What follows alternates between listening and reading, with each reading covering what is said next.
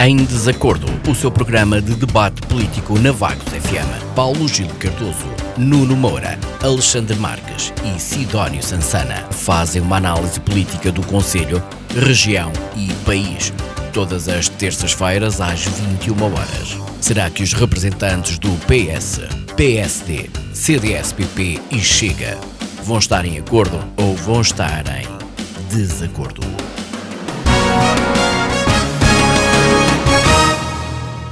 Olá, muito boa noite, bem-vindos a mais um Em Desacordo. Esta semana o foco será temas locais.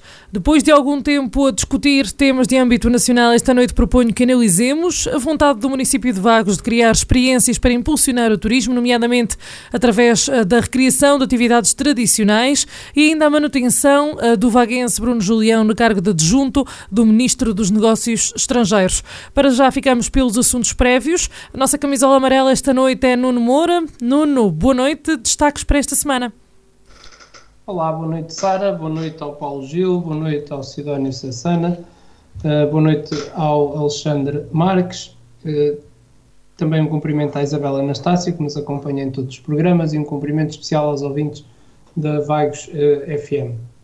Na semana passada, já agora dizer, Sara, que não me importa nada da camisola amarela, mas prefiro sempre a camisola laranja. Um, na, na, semana passada, em que o país bateu novamente o recorde da carga fiscal anual um, de 35,8% do PIB, uh, eh, o governo de António Costa anuncia que está a ponderar a criação de mais um imposto extraordinário em que pretende taxar os lucros excessivos das empresas do setor energético.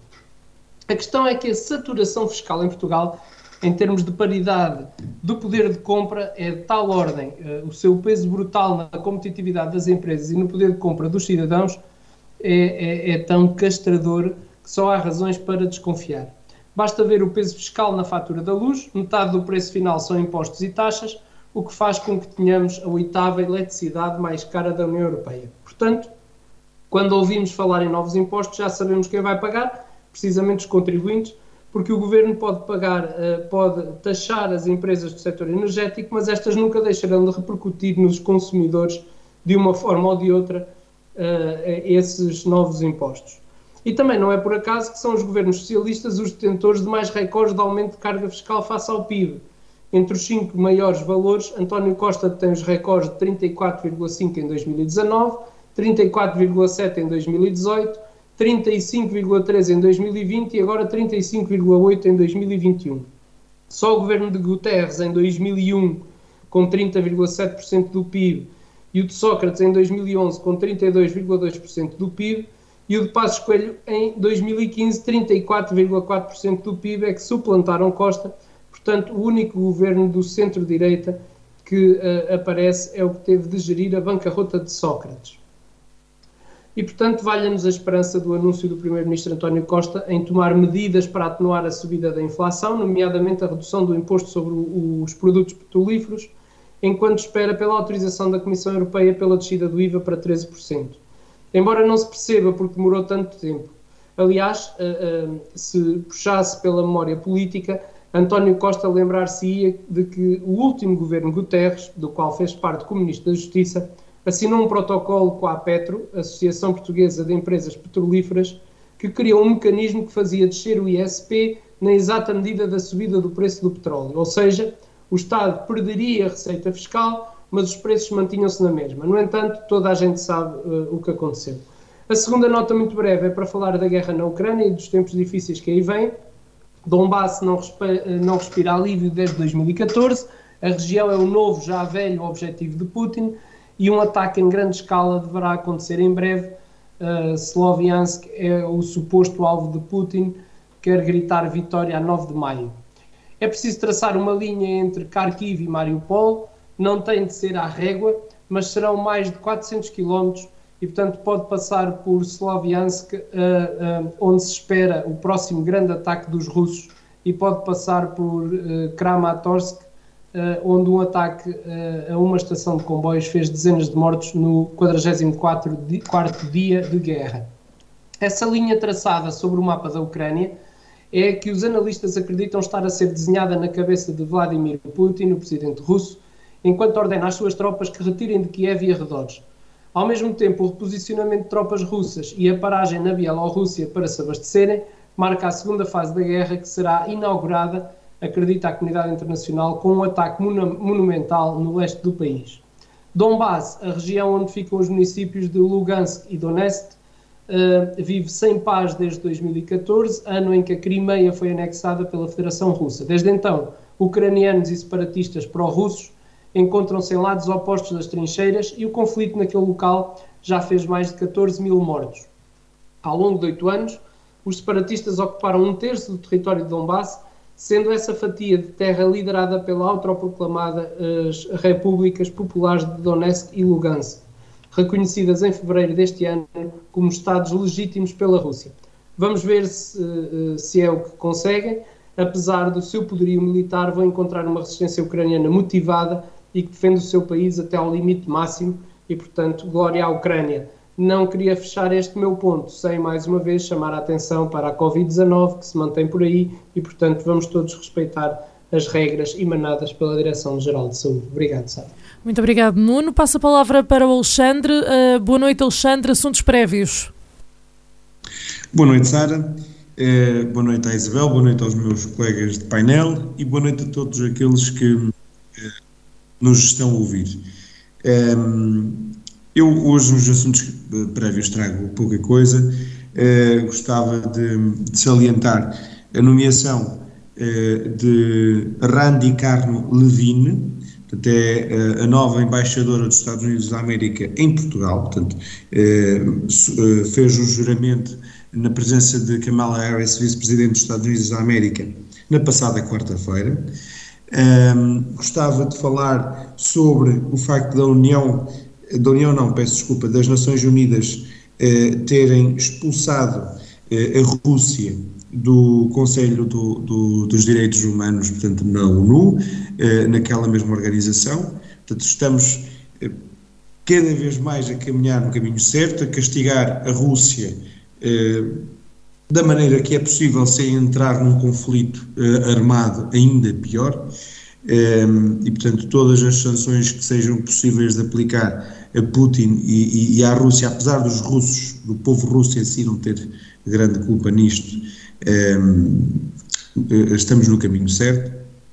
E uh, terminar estes assuntos prévios ehm, com algo que me entristece muito, uh, a mim e a qualquer um, eh, porque são coisas que de que ninguém tem culpa, eh, mas que acontecem todos os dias, eh, especialmente nos Estados Unidos.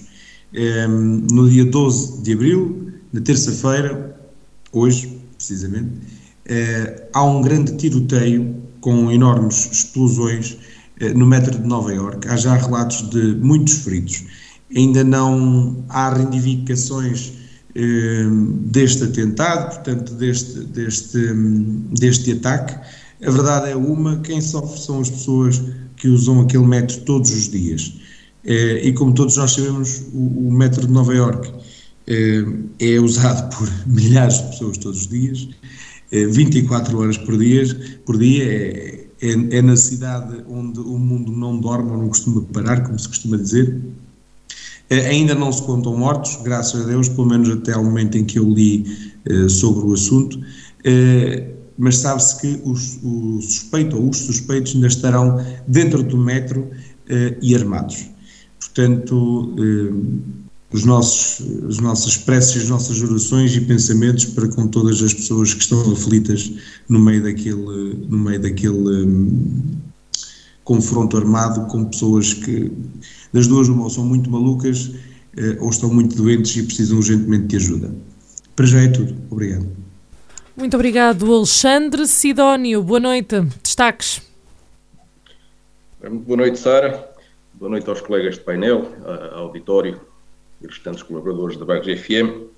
Eh, em primeiro lugar, só uma breve nota para condenar os ataques eh, civis em várias cidades da Ucrânia, em especial em estações de caminho de ferro, eh, de resto, não tenciono gastar muito tempo a comentar a evolução da guerra, a menos que hajam desenvolvimentos relevantes que alterem o rumo da mesma, basicamente porque não me dá gozo mesmo nenhum dar palco à atuação de bárbaros. eu queria me concentrar hoje numa possibilidade que foi manchete no semanário tal e qual, em boa hora regressado, e que também teve eco noutros meios de comunicação social, que é o cenário de retorno possível do serviço militar obrigatório ao país. Esta hipótese ganha força com a perspectiva de existência de conflitos armados na Europa, embora seja certo que para alguns setores castrenses que são parte interessada na questão, este seja um mero pretexto para colocar a questão na agenda mediática. E porque não é só com o preço do óleo alimentar que há muito oportunismo à custa da Ucrânia, eu acho relevante trazer à tona alguns aspectos da questão antes que a coisa passe a socapa. Eu, eu, próprio fui dos últimos a fazer serviço militar obrigatório neste país, em artilharia, aos 24 anos, gordo que nem um texugo e desagradado por aquilo de ter vindo a empatar a vida depois da universidade. Uh, por isso eu continuo a não entender muito bem essa coisa de servir o, país na tropa para cidadãos que já estão mais do que preparados para servir o país de forma mais útil. Uh, no século XXI esta é a realidade geral. Metade dos nossos jovens uh, seguem estudos de nível universitário ou similar e saem do ensino superior com 23, 25 anos, numa boa altura para começar a trabalhar e para ajudar o Estado a recuperar o investimento que foi feito na sua formação. Portanto, já não estamos no antigamente, em que os mancebos semi-analfabetos iam das aldeias para a tropa para desemborrar, como se dizia. Eh, por isso, eu sugiro aqui a alternativa para o serviço militar obrigatório. Todos nós sabemos que existem, e as estatísticas confirmam, centenas de milhares de jovens no país com idades de 19, 20, 21 anos, por aí, que não trabalham nem estudam. É para esses que eu considero o serviço militar ou cívico obrigatório bem-vindo. E aqui não sou conservador nem sexista, porque defendo isto para ambos os sexos. Eh, é este público que eu acho importante a instituição militar dar umas lições sobre responsabilidade civil. Eh, e não concordo quando o vice-almirante Gouveia Melo, referindo-se aos fuzileiros envolvidos na morte do agente da PSP, Fábio Guerra, afirma que não há lugar nas instituições militares para indivíduos como estes. Eh, pois é precisamente em indivíduos como estes que as instituições militares devem incutir regras, civismo e responsabilidade. Eh, a incutir responsabilidades apenas a jovens que já são, por natureza e por educação, responsáveis, o senhor vice-almirante não justifica o salário que oferece. Mais duas notas. Uh, nas eleições francesas, como alguém referiu, no domingo o socialismo morreu em direto em França. Esta é a nota mais relevante que eu tenho das eleições. Não tenho grandes expectativas sobre a possível derrota de Macron na segunda volta, porque sabemos que os que vivem à custa do regime vão engolir muitos sapos eh, para que os que querem mudar o regime não ganhem. Eh, o candidato da extrema-esquerda, que fez campanha eh, baseando-se na oposição ao nuclear, deve garantir a não oposição a Macron que quer aprofundar a já enorme aposta da França no nuclear. Aqui está a contradição destes acordos de regime. Uh, mas era bom para a França e para a Europa que o 25 de Abril em França fosse o primeiro dia do novo regime e que ajudasse a acabar com a influência da Cimeira de Davos e do Clube de uh, Bilderberg nos destinos europeus. Já uma nota final, porque cá o Governo tomou posse e o Ministro da Economia sugeriu logo um novo imposto. Grande socialista, eh, lamento contrariar Nuno Moura, mas o recorde de carga fiscal vai ser em 2023 com António Costa. Moura em breve estarão desatualizados. E pronto, realmente, entretanto, o Governo descobriu que pode baixar o imposto sobre produtos petrolíferos, compensando o abaixamento do IVA, que alegadamente a União Europeia não deixa fazer, e assim já pode acabar com aquela aberração que era o, o auto-voucher. Eu só deixo aqui para terminar os meus parabéns ao, ao assessor que conseguiu perceber uma coisa tão complicada. Muito obrigado. Muito obrigado, Sidónio. Fechamos os assuntos prévios desta semana com Paulo Gil Cardoso. Paulo Gil, boa noite. Destaques para esta semana. Uh, boa noite ao auditório, boa noite à Sara e à Isabel, boa noite aos meus uh, colegas de debate. Uh, eu prefiro sempre dar inputs positivos relativamente à sociedade, à política e à forma como as pessoas se relacionam e respeitam. Uh, o, o, facto de acicatarmos, como aconteceu com um partido que alargou a sua presença uh, na, na, no hemiciclo na Assembleia da República, uh, provocando uh, e acicatando desagrados e até ódios relativamente a certas comunidades ou a certas minorias, não posso estar mais de acordo com a intervenção de Santos Silva e a interrupção que foi feita uh, ou, ou a essa figura uh, que, que de, de, de, positivo pouco tem e que de positivo e, e, de, e que de contributos positivos para a, para a, política e para a sociedade portuguesa tem, uh, chamando a atenção uh, que nós não temos culpa coletiva em Portugal ou não promovemos isso.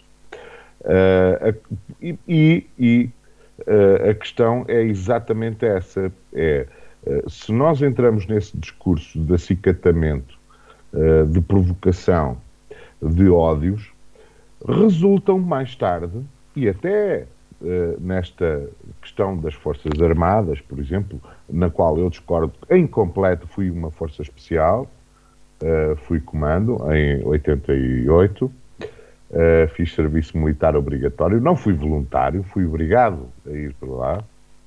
Estava a estudar, foi interrompido, mas isso é outra história. Uh, sou um antimilitarista ainda hoje, já era antes, e fiz um curso de operações especiais. Uh, por isso sei bem do que falo. E conheço bem, assim como outros, a, a, a entidade castreja por dentro. E há os bons e há os maus e há aqueles que uh, são vergados uh, e se calhar ensinados no sistema, outros não, outros só vão aprender a fazer as neiras. Uh, aliás, as neiras ainda maiores, porque se eles já são maus e nós nos ensinamos a usar explosivos e armas e armadilhas e não sei o quê, a seguir ainda vão usar essas ferramentas para fazer pior. Que é o que acontece exatamente na Ucrânia com as tropas russas há uma, forma, há uma falta de formação tremenda, tremenda, uh, e uma falta de honra, de cavalheirismo, de, cavalhe de, de, honra de cavaleiro, de honra castreja, que foi uma coisa que na Europa, desde tempos imemoriais, desde a Idade Média, uh, um cavaleiro não matava outro com ele virado de costas. Ok? Portanto, havia este tipo de, de, de regra e de conduta o que as forças uh, uh, russas neste momento e outras, mercenários, uh, tchetchenos, etc., que vieram lá, quer dizer, isto é impensável como é que um presidente de uma república anda a combater na linha da frente na vez de estar a governar o seu próprio país ou a sua própria república. Mas pronto, uh, o que é que acontece? Claro que há abusos. Uh, Bucha tem relatos de soldados mal formados mal formados moralmente, que se embabadavam, que iam roubar todo o álcool que encontravam, que uh, violaram mulheres, crianças e faziam execuções por qualquer maneira porque estavam bêbados. Isto, isto é, é selvageria. Isto não é guerra. Isto é bandidagem. E se nós queremos que haja contributos positivos uh, uh, na história da humanidade e no nosso comportamento, não é isto que temos que promover. Nós temos que condenar. Num pomar inteiro estão lá muitas árvores que dão fruto. E bom, nós não vamos destruir o pomar inteiro porque há uma árvore que dá frutos errados ou, ou que não dá frutos que, frutos que não prestam. Se calhar, ou vamos tratá-la Oh, sim, senhora, tira-me-la do pomar para não contaminar as outras. Não vamos dizer que o pomar inteiro que não presta. Uh, outra questão é, relativamente às, às, ao imposto uh, proposto pelo Ministro da Economia, tem toda a razão de ser, porque nós temos em Portugal, em termos de resultados, a EDP Energias é a terceira empresa, por exemplo, estamos a pagar a energia cara, mas é a terceira empresa com maior lucro em Portugal. E estamos a falar de cerca de 15 mil milhões de euros por ano. Vão guardá-los onde, os 15 mil milhões de euros? são para quem? Para os acionistas? 15 mil milhões de euros. Ok? O acionista, na vez de ganhar, uh, os que têm mais ações, na vez de ganharem um milhão por ano, não podem ganhar só meio milhão. Ficam muito mal. Na vez de comprarem um iate uh, ou dois ou um, e um Ferrari, não podem comprar um BMW ou um Mercedes. Quer dizer, isto é impensável. A Galp Energia é a sexta maior de lucros em Portugal, com milhares de milhões também. Portanto, temos aqui, temos aqui uma. Aliás, inscreve duas. A Galp inscreve a New Energies e a Energia nas, nas, na, no, nos dez primeiros. Okay? São as telecomunicações. A Jerónimo Martins é a quinta. Ok? Fazem dezenas de milhares de milhões de lucro por ano. Uh, uh, isto, o lucro não pode ser de qualquer maneira. Uh, e, e, por isso mesmo, por estes excessos, é que eu acho que tem toda a razão. Agora, é também criar regras, que é para depois não quererem estar a fazer o mesmo lucro e uh, irem fazer refletir isso também na venda dos produtos, que é para continuarem com o mesmo lucro e fazerem uh, e poderem pagar os impostos também. Isso é que também está errado. Portanto, o governo tem que calcular essa parte também. Mas isto não pode ser uma selva. Isto não pode ser uma selva. Isto não pode ser uma, uma, uma este liberalismo selvagem, este neoliberalismo selvagem descontrolado. Não pode. Não pode. Muito Nós bem. Temos e para já fico por aqui. É melhor. Já vamos em 7 minutos, Paulo Gil. Uh, vamos avançar e eu penso que estamos em condições de o fazer. Um, para quem só agora nos começou a ouvir, recordo que este é o Em Desacordo, o seu programa de debate político de terça-feira à noite aqui na Vagos FM. Comigo tenho esta noite plantel completo Alexandre Marques do CDS, Sidónio Sansana do Chega, Paulo Gil Cardoso do Partido Socialista e Nuno Moura do PSD. Depois de ficarmos com os assuntos prévios, avançamos agora para os temas desta semana. Como anunciei, vamos falar da vontade de Vagos de criar, de criar experiências para impulsionar o turismo, nomeadamente através da recriação de atividades tradicionais e a manutenção do vaguense Bruno Julião no cargo do adjunto de Ministro de Negócios Estrangeiros. Alexandra, começamos pelo primeiro tema. Numa entrevista à Vagos FM, a vereadora da Câmara de Vagos com o Pelouro do Turismo, Sara Caladé, revelou que é uma vontade do município começar a criar experiências para impulsionar o turismo, nomeadamente através da recriação de atividades tradicionais, como são os moinhos ou as casas gandaresas. Aproveitar o património, dinamizá-lo e trazer, quiçá, mais visitantes ao Conselho é uh, possível, Alexandre? Uh, claro que é possível, Sara. Uh, aliás, em relação a esta questão dos moinhos e até dos trilhos entre os moinhos e, e por dentro o, o, aqueles caminhos florestais que antigamente havia, as freguesias de Calvão e do CDS, exemplo, que são do CDS, é? e de Oca, por exemplo, têm feito esse trabalho ao longo do seu primeiro mandato e continuam a fazer agora ao longo do seu segundo mandato, agora que foram reeleitos eh, no passado ano de 21. Portanto, eh, o que tem a ver com a parte turística, com a atração turística e essencialmente também com a promoção eh, de um estilo de vida saudável, eh, que é promover às pessoas motivos para virem a vagos, eh, caminhar, correr, conhecer, respirar ar puro, tem, tem sido um trabalho que tem sido feito. E penso eu que pelas freguesias do PSD também tem sido feito. Sei que a Fontejão e que Vão de Lobo, por exemplo, eh, têm eh, trilhado um certo investimento ali no caminho que vai dar, ou nos caminhos que vão dar ao Trilho da Lontra, ali àquele parque que tem ali entre, no, entre a Fontejão e o Vão de Lobo. Eh, a Ponte Vagos de Santa Catarina também embora uh, aqueles que eu conheça melhor, os exemplos que eu conheça melhor, são os das juntas de freguesia de CDS, que são os trabalhos que eu uh, costumo acompanhar mais, obviamente.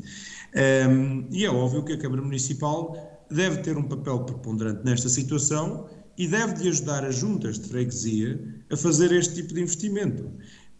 Porque eu considero até que as juntas de freguesia e os seus executivos, eh, pela proximidade que têm não só com a população, mas também com o seu território, é? terão uh, uh, propostas uh, de desenvolvimento das suas próprias juntas e das suas propriedades, se calhar um pouco mais realistas e, e que se podem tornar eventualmente mais atrativas, não é? Do que se calhar aquilo que é pensado dentro dos escritórios da Câmara. Porque eu vou ser sincero, eu vejo até muitas vezes o Dr. Silvério regalado por aí eh, a conhecer e a passear, e talvez o vereador, o, penso que é João Paulo Souza, o nome dele, também. Eh, mas muito sinceramente eu nunca vi a vereadora Caladé eh, a visitar uma, uma, freguesia a não ser em tempo de eleições. Pergunto-me se calhar o que é que a senhora vereadora conhecerá da freguesia de Fontejão e Vão de Lobo, para poder dizer que vai ou que está a pensar ou está a estruturar um plano de investimento nesta área ou que quer sequer começar a pensar nisso. Uh, e não lhe estou a fazer nenhuma crítica, atenção, porque isto é assim.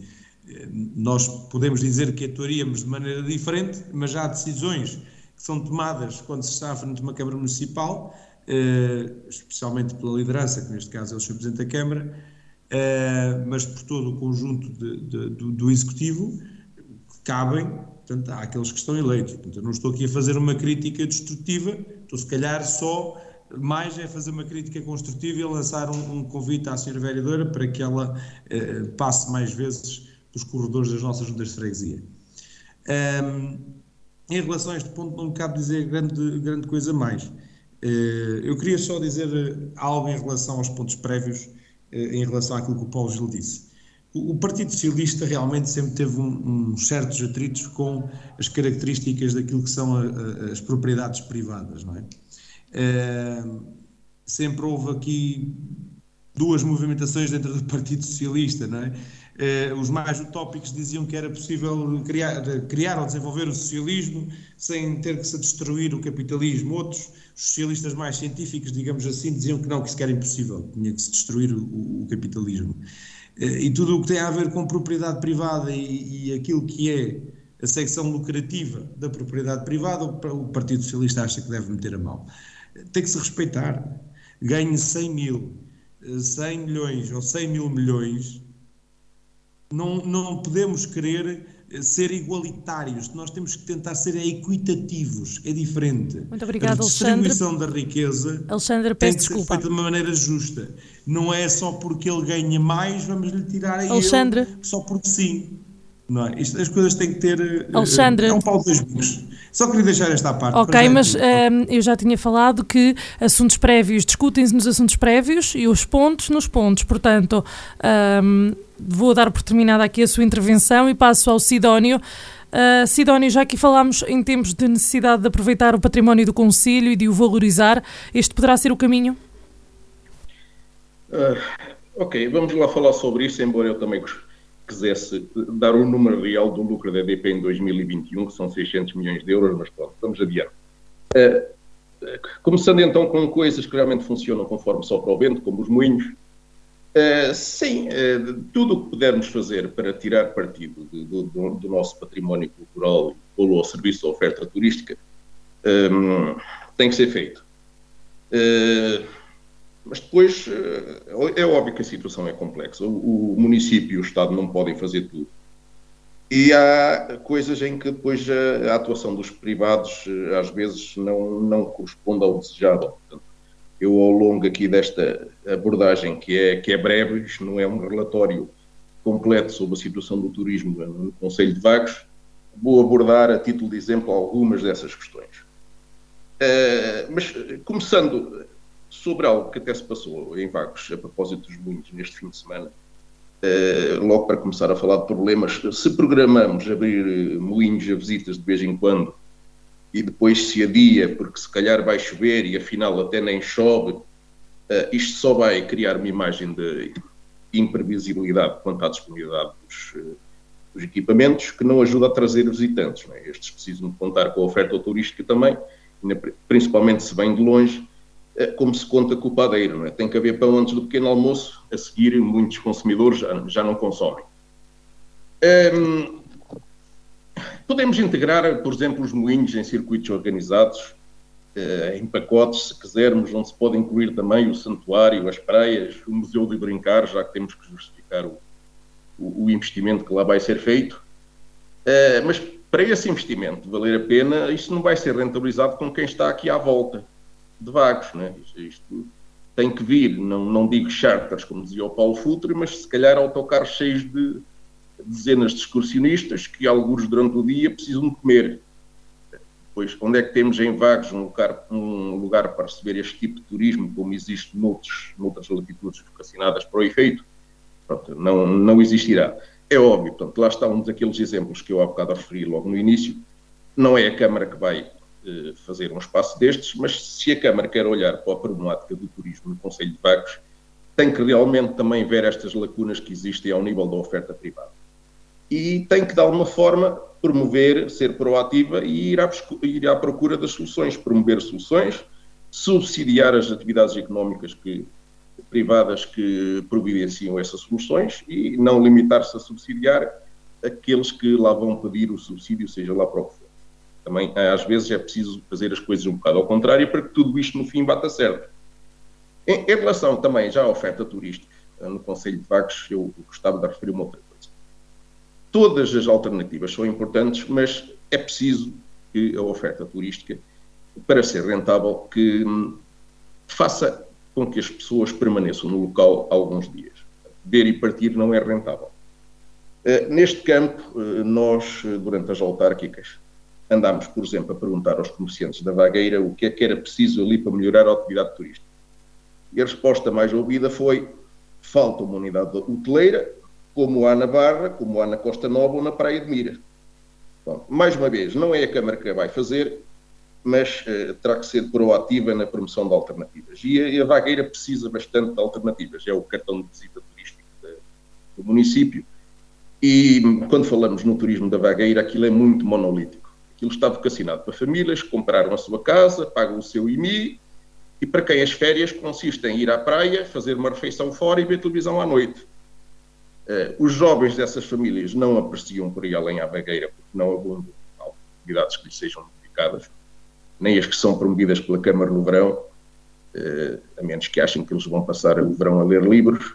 Não há espaços noturnos eh, com música ambiente ou música ao vivo, apesar de alguns dos espaços que existem serem consignados pela Câmara, eh, e essa animação podia ser contratual.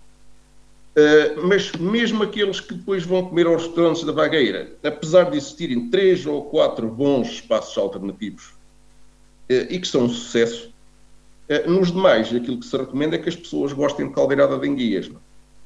Num conselho que tem as confrarias que nós conhecemos, que ninguém vá à vagueira e até o resto do Conselho à espera de encontrar umas papas da abóbora ou umas favas à, à gandareza. Uh, e mesmo assim na vagueira também não esperem por uma feijoada ou um cozido à portuguesa.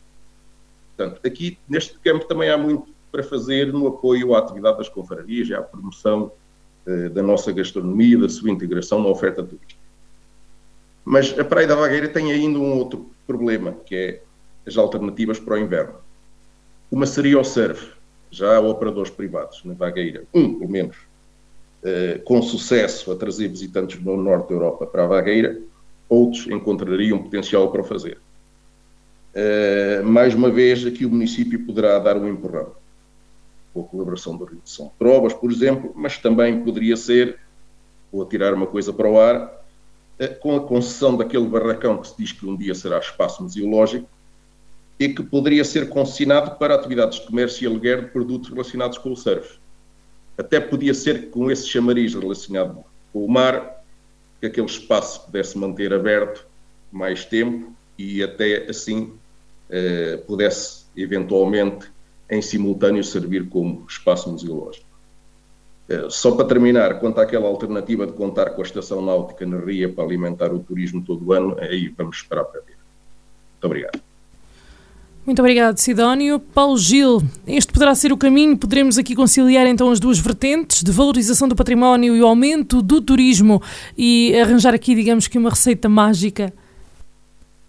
Eh, essa proposta já foi feita uh, pelo Partido Socialista das últimas autárquicas. Podem consultar o programa em que se uh, uh, dá a ideia, exatamente, porque não é ideia, é aquilo que é necessário fazer que é integrar o nosso património histórico, cultural e natural. Têm que estar todos integrados no mesmo pacote e trabalharem em conjunto.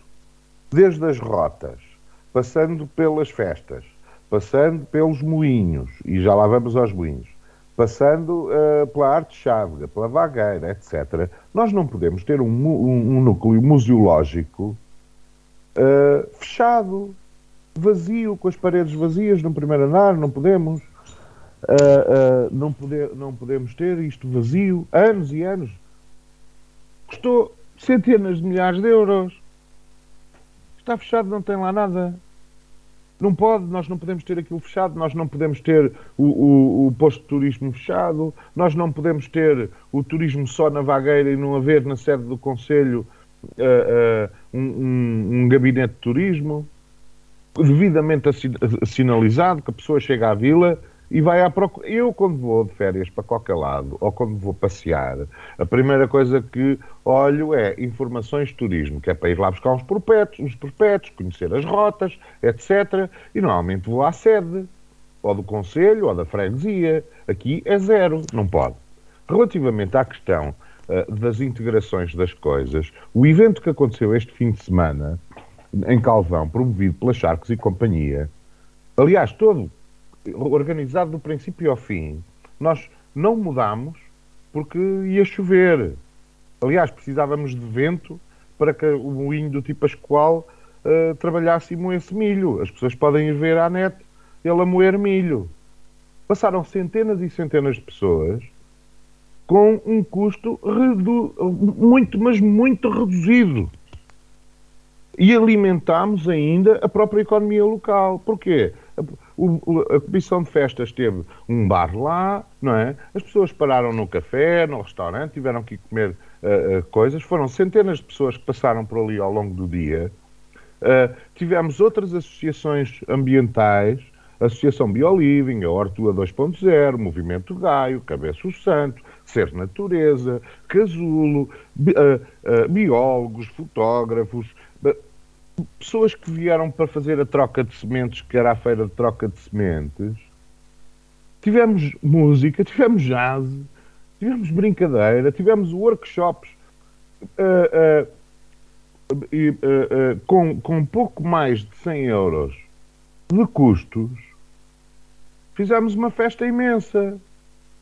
Portanto, isto é só uma questão de. Ah, e mais, falando dos moinhos, os moinhos de São Romão tiveram uma asneira que, que é um insulto aos próprios moinhos, não é? De recuperação a chapisco de massa. O que lá está, aquilo é uma porcaria. Aquilo não foi recuperação nenhuma. Aquilo não é nada. Se não sabem, vão perguntar a quem sabe. Existe a associação existe o movimento e, e, e, existe o Dia Nacional dos Moinhos em Portugal. Perguntem como é que é. Nós, para recuperarmos o moinho do tipo Pascoal, uma associação, não foi a Câmara, não foi a Junta, não foi nenhum político. Foi uma associação. Vimos o, o moinho a apodrecer. É uma pena ter um moinho judeu a apodrecer, que é uma coisa única. Ok, falámos com a família descendente do tipo Pascoal, pedimos para nos fazer uma doação, recuperámos o moinho e colocámo-lo com a ajuda e com o apoio da Junta de Freguesia junto à Lagoa de Calvão. Fomos às empresas, incluindo a, a, a Ria Blades, etc., porque nos patrocinassem e, com, e não gastaram muito dinheiro, 500 euros aqui, 1000 euros acolá. Quer dizer, Exato. nós, o, o, o, o, orçamento de recuperação, fomos à procura de quem ainda sabia trabalhar a madeira e as peças e as ferramentas. Tivemos que desencantar alguém uh, uh, que vive em Pedros, perto de, na, na, a seguir à tocha, quem vai para a Figueira, que ainda é que é das últimas pessoas que ainda sabe uh, fazer uma engrenagem dentro do moinho, porque as peças são todas de madeira.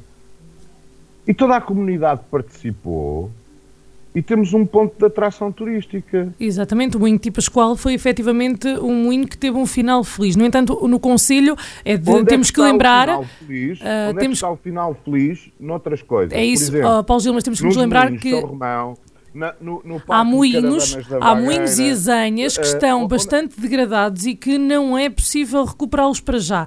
Segundo a informação que nós temos da Câmara, pela entrevista que fizemos à vereadora Sara Caladé, uh, está uh, a ser feito um levantamento de todo o património uh, molinológico que existe no Conselho para depois perceber qual é aquele que pode ou não ser recuperado, como é que deve ser recuperado e, e para criar então este estes pontos de atração turística. Nuno. Desculpem lá, mas isso já é burocracia a mais. Vamos andar toda a vida a fazer o levantamento. Entretanto, eles vão se degradar. Todos são recuperáveis. Garanto, porque nós, Charcos e eu, uh, uh, uh, agora, poderá haver problemas por, por, causa da propriedade, etc, etc, etc. Mas se o programa for bem feito, é execuível em todos. Nuno. Em todos. Termino este ponto perguntando-lhe eh, se Vagos afinal tem uh, mais para oferecer além da praia e um, ehm, aqui, uh, pegando, pegando, na questão do Paulo Gil, uh, vai-se perder assim muito tempo um, a fazer este levantamento quando se podia pôr mãos à obra, digamos assim. Começando por aí, eu às vezes não consigo compreender a posição do Partido Socialista. Ora, quer levantamentos, estudos e, e relatórios, ora, isso é uma burocracia e uma perca de tempo. E, portanto contra factos, não há argumentos. Penso que não há mais eh, comentários uh, a fazer. Só, só no que diz respeito para, para, à, àquilo que a Sara está a dizer. Não é, não é a questão de o fazer, é a questão do tempo que vai demorar. Paulo Gil, deixe terminar o Nuno, por favor. Pois, mas para se fazer tem que demorar o tempo que demora a fazer um levantamento. Portanto, eu não vejo inconveniente nenhum que esse levantamento seja feito para que depois as coisas sejam feitas de acordo com as regras e como devem ser feitas para uh, não haver uh, depois críticas como aquelas que o Paulo Gil acabou há pouco de fazer, dizendo que era um perfeito disparate aquilo que está feito nos moinhos. Eu não vou discutir consigo essa matéria, porque não é uma matéria em que eu tenha conhecimento de causa, e portanto não vou discutir isso consigo. Aquilo que vou dizer é que me parece bem que se faça um estudo prévio para depois uh, não se estar sujeito a este tipo de críticas e eventualmente o estudo poderá ajudar a justificar as opções tomadas. No que diz respeito a, ao restante, eu atrever-me a dizer que uh, Vagos não quer criar. Vagos tem vindo ao longo dos anos a criar e a manter diversas experiências para impulsionar o turismo e os exemplos são vários em diversas áreas. E, portanto, a pergunta da Sara uh, acaba por ser, uh, quando a Vagos FM tem estado em várias dessas atividades, acaba por ser um bocadinho descabida deste ponto de vista uma vez que uh, são eh, conhecidas várias atividades, conhecidas e reconhecidas, quer a nível local, regional, nacional e até internacional, que ano após ano vão consolidando a sua posição no panorama cultural, desportivo e turístico de Vagos. É o caso do Vagos Metal Fest, do Rally da Bairrada, das festas do município, do programa Animar o Verão, do Vagos Sensation Gourmet, dos Jogos Municípios Sem Fronteiras, do RF Danças Desportivas, entre muitos outros. Uh, a realização de provas de surf e de outras ligadas aos desportos náuticos e outras manifestações de caráter mais paroquial são também fatores que impulsionam o turismo e, portanto, já muito se fez nesta matéria e haverá com certeza muito mais a fazer. O turismo religioso, que já aqui se falou, será uma das vertentes a explorar e parece-me que já há um caminho traçado para esse efeito. No entanto, como se diz na gíria popular, Roma e Pavia não se fizeram num dia e o município de Vagos tem vindo a desenvolver projetos que hão de certamente dar os seus frutos. Todavia, há um aspecto que deveria ser mais cuidado e que tem a ver com o insuficiente número de camas disponíveis para todos aqueles que nos visitam, nos quais se baseiam os dados estatísticos para classificar o nível de interesse turístico dos municípios ou das regiões. E bem sei que esse fator depende do interesse do investimento privado, mas uh, temos todos que trabalhar nesse sentido e neste contexto, a promoção das potencialidades naturais e turísticas do nosso Conselho parece-me que é essencial. Muito bem. Uh, Pergunto se temos aqui alguém que queira intervir uma segunda vez, com atenção aos tempos. Não havendo essa vontade, uh, voltamos para o segundo uh, ponto e falamos do governo. Hoje, para analisar a posição de Bruno Julião, o socialista vaguense vai manter-se na posição que tinha no último mandato, nomeadamente a de adjunto do Ministro dos Negócios Estrangeiros. Sidónio, uh, acaba por ser aqui uma ligação direta ao governo ou pensa que em nada beneficiará o Conselho? Bem, isto é um pouco como já já aqui referi anteriormente. Uh, para começar, uh, deseja as maiores venturas ao Dr. Bruno Julião para poder continuar a exercer a sua profissão de adjunto ministro dos Negócios Estrangeiros. E mais uma vez, em relação a essa questão,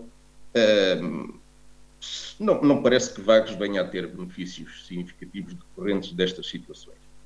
Esperemos sempre que possa haver qualquer coisa, que possa haver alguma intervenção que ajude o Conselho, uh, mas não, não me parece que nesta, como noutras circunstâncias, que isso seja eh, decisivo.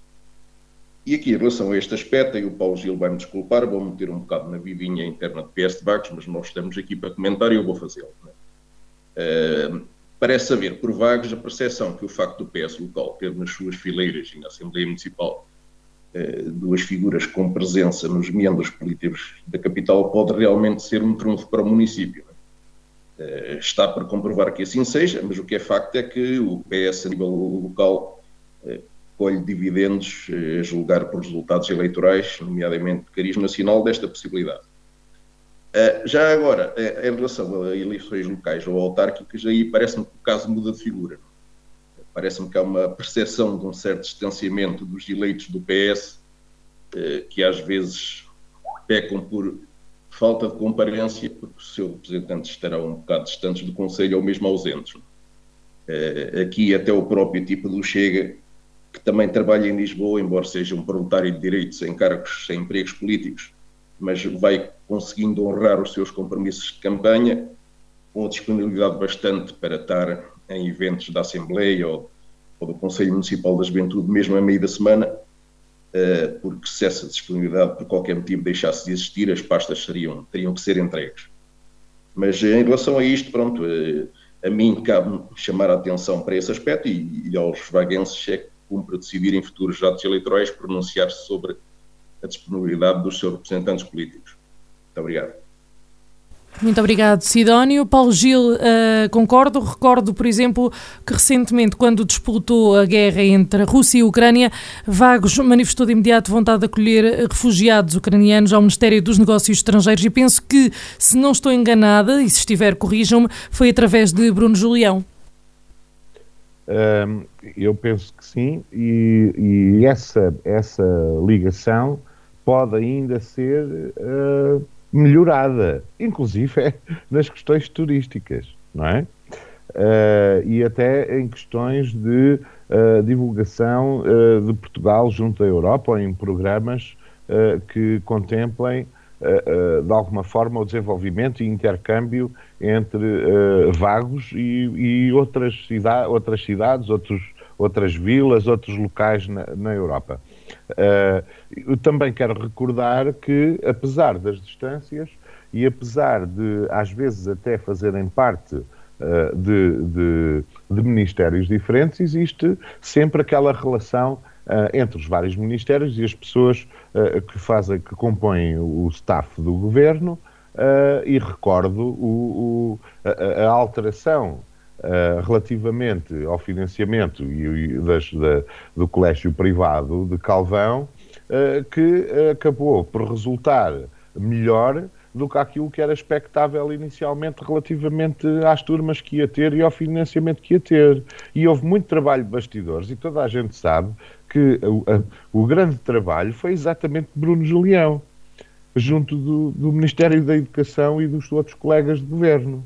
Portanto, é sempre bom ter uh, vaguenses em, em, em, lugares, em organismos, uh, sejam eles governamentais ou não, que tenham capacidade de, de, diplomática, neste caso, não é? E de influência até, e de abrir algumas portas e de facilitar reuniões e contactos. É normal que isto aconteça. Eu, eu, destaco o, o, o percurso de Bruno Julião ao longo da, da carreira dele. Uh, já foi, portanto, adjunto no anterior uh, uh, governo do Ministro de Estado e dos Negócios Estrangeiros, Santos Silva, foi adjunto antes da Secretária de Estado dos Assuntos Europeus, foi assistente parlamentar no Parlamento Europeu, foi adjunto e chefe de gabinete do Governador Civil da Aveiro e formador e professor em várias empresas e escolas. Uh, uh, continua a ser deputado na Assembleia Municipal Uh, e foi membro da Comissão Nacional do PS, presidente da Comissão Política de, da Conselhia de Vagos, uh, antes de mim, foi candidato pelo PS em eleições europeias e em várias eleições autárquicas, foi candidato a deputado nas últimas uh, legisla legislativas, é militante honorário da Juventude Socialista, foi membro de vários órgãos nacionais e distritais da JS, e, e, e, foi presidente da mesa da Assembleia da Associação Juvenil de Estudos Europeus e Comunitários. Muito bem, uh, estando aqui a descrever toda a biografia de Bruno portanto, Julião, nunca mais uh, saímos. Aliás, e, aqui, e aqui em Vagos também, foi, foi vice-presidente do Clube de Atletismo do Grecas, uh, teve sempre uma, uma envolvência e um trabalho ligado à, à, à questão diplomática e administrativa e de, de, de, de vários organismos, claro. incluindo associações. Por isso, uh, tem toda. e fez um bom trabalho, e por fazer um bom trabalho, apesar de mudar o ministro uh, e conhecer bem os, os meandros uh, internos do, ministro, do, do, da, da, do Ministério dos Negócios Estrangeiros, ali se mantém. Excelente. Muito bem. Nuno, da mesma maneira que ter Rui Cruz na Assembleia da República já trouxe benefícios ao Conselho, esta posição de Bruno Julião poderá ser também ela utilizada a favor de vagos, partidos à parte, claro. Ora bem, Sara, sobre, sobre este assunto uh, não haverá muito uh, a dizer, a não ser, desde logo, dar os parabéns ao Dr. Bruno Julião pelo cargo que ocupa e pelo reconhecimento do trabalho desenvolvido até este momento. Todos sabemos que quando há uma mudança de executivo também mudam alguns dos principais protagonistas, mas, como parece ser o caso, mantém-se aqueles que tiveram mérito e que se distinguiram no seu meio da ação política. E, embora eu não conheça em pormenor as funções específicas que o Bruno Julião desempenha, parece-me ser uma pessoa empenhada e que conhece o meio onde se move, podendo mesmo ser um elo de ligação entre o ministro que saiu e o que agora passou a desempenhar as funções de ministro dos Negócios Estrangeiros. Por outro lado, pode considerar-se que o ex-ministro Augusto Santos Silva, homem político de grande destaque no Partido Socialista, mantendo ali alguns dos seus mais diretos colaboradores, não deixará de acompanhar as iniciativas diplomáticas do Ministério, tendo até em atenção a fraca prestação de Gomes Cravinho no Ministério da Defesa e o azedume demonstrado pelo Presidente da República a quando da tomada de posse. E terminando por onde uh, comecei, resta-me felicitar o Dr. Bruno Julião e desejar-lhe os maiores sucessos profissionais e pessoais já agora, pegando na sua questão, obviamente que me parece que, uh, tendo uh, cidadãos de vagos uh, nos mais altos cargos nacionais, isso poderá, de certa forma, beneficiar o Conselho, porque, caso haja a necessidade de algum contacto mais direto, eles poderão servir de elo de ligação. basta que estejam para isso disponíveis e, portanto, vejo sempre com bons olhos este tipo de uh, ocupação de cargos uh, nacionais pelo reconhecimento do mérito e não por questões políticas. Aliás, deixe-me que lhe diga que o caso do Dr. Bruno Julião será certamente o reconhecimento do mérito do seu trabalho, porque não é pelos resultados políticos que tem obtido em vagos que estará certamente no, no governo. E, portanto, este é um daqueles casos onde não interessa o elo de ligação, eh, e eu sou defensor desta, desta, desta teoria, não interessa se é pai, se é mãe, se é primo, se é irmão, eh, se é amigo, interessa é que seja competente para as funções que desempenha e, portanto, a terem atenção as decisões que o Governo tomou relativamente ao Dr. Bruno Julião, parece-nos ser uma pessoa uh, empenhada e dedicada à sua função e que mereceu o reconhecimento do anterior Ministro dos Negócios Estrangeiros e do novo Ministro dos Negócios Estrangeiros. Muito obrigado, Nuno. Alexandre tem o mesmo ponto de vista aqui que o Nuno? Eu não gosto de ter assim, os mesmos pontos de vista que o Nuno. Se, se, se tivéssemos os mesmos pontos de vista, se calhar estávamos dois no mesmo partido. É, mas já há situações extraordinárias em que eu tenho que concordar com ele. Não há, realmente não há muito aqui a dizer sobre este assunto. ele já se está a rir. Epá, foge, não gosto nada de meter o Nuno a rir, caramba. Não, estou a brincar. É assim. É, aqui não há muito a dizer, é, é mesmo isso. Eh, muda o ministro, portanto, Augusto Santos Silva assume, eh, por eh, proposta de António Costa, a candidatura do PS a presidente à Assembleia da República, ganhou, é presidente da Assembleia da República, e é substituído por João Gomes Gravinho, portanto, o ministro sobre, sobre quem não paira assim grande relevância do ponto de vista político. Portanto, não é, não é um daqueles membros do governo sobre quem recai aquelas suposições da sucessão de António Costa. Um, e obviamente que depois do trabalho que fez à frente do Ministério da Defesa, uh, também ele assim um pouco parco uh, em termos de projeção política, uh, e talvez também por ser a primeira vez que está nesta área, precisaria de manter a equipa de Augusto Santos Silva consigo até para saber mexer-se nos meandros daquilo que são os negócios estrangeiros. isto em relação ao Dr. Bruno Julião, é muito simples. Ele tem uma, uma larga e, e, e comprida carreira política, eh, porque é mesmo assim, mas associada à sua carreira política está associado um, uma, um mérito muito grande, uma competência muito grande, uma capacidade muito grande.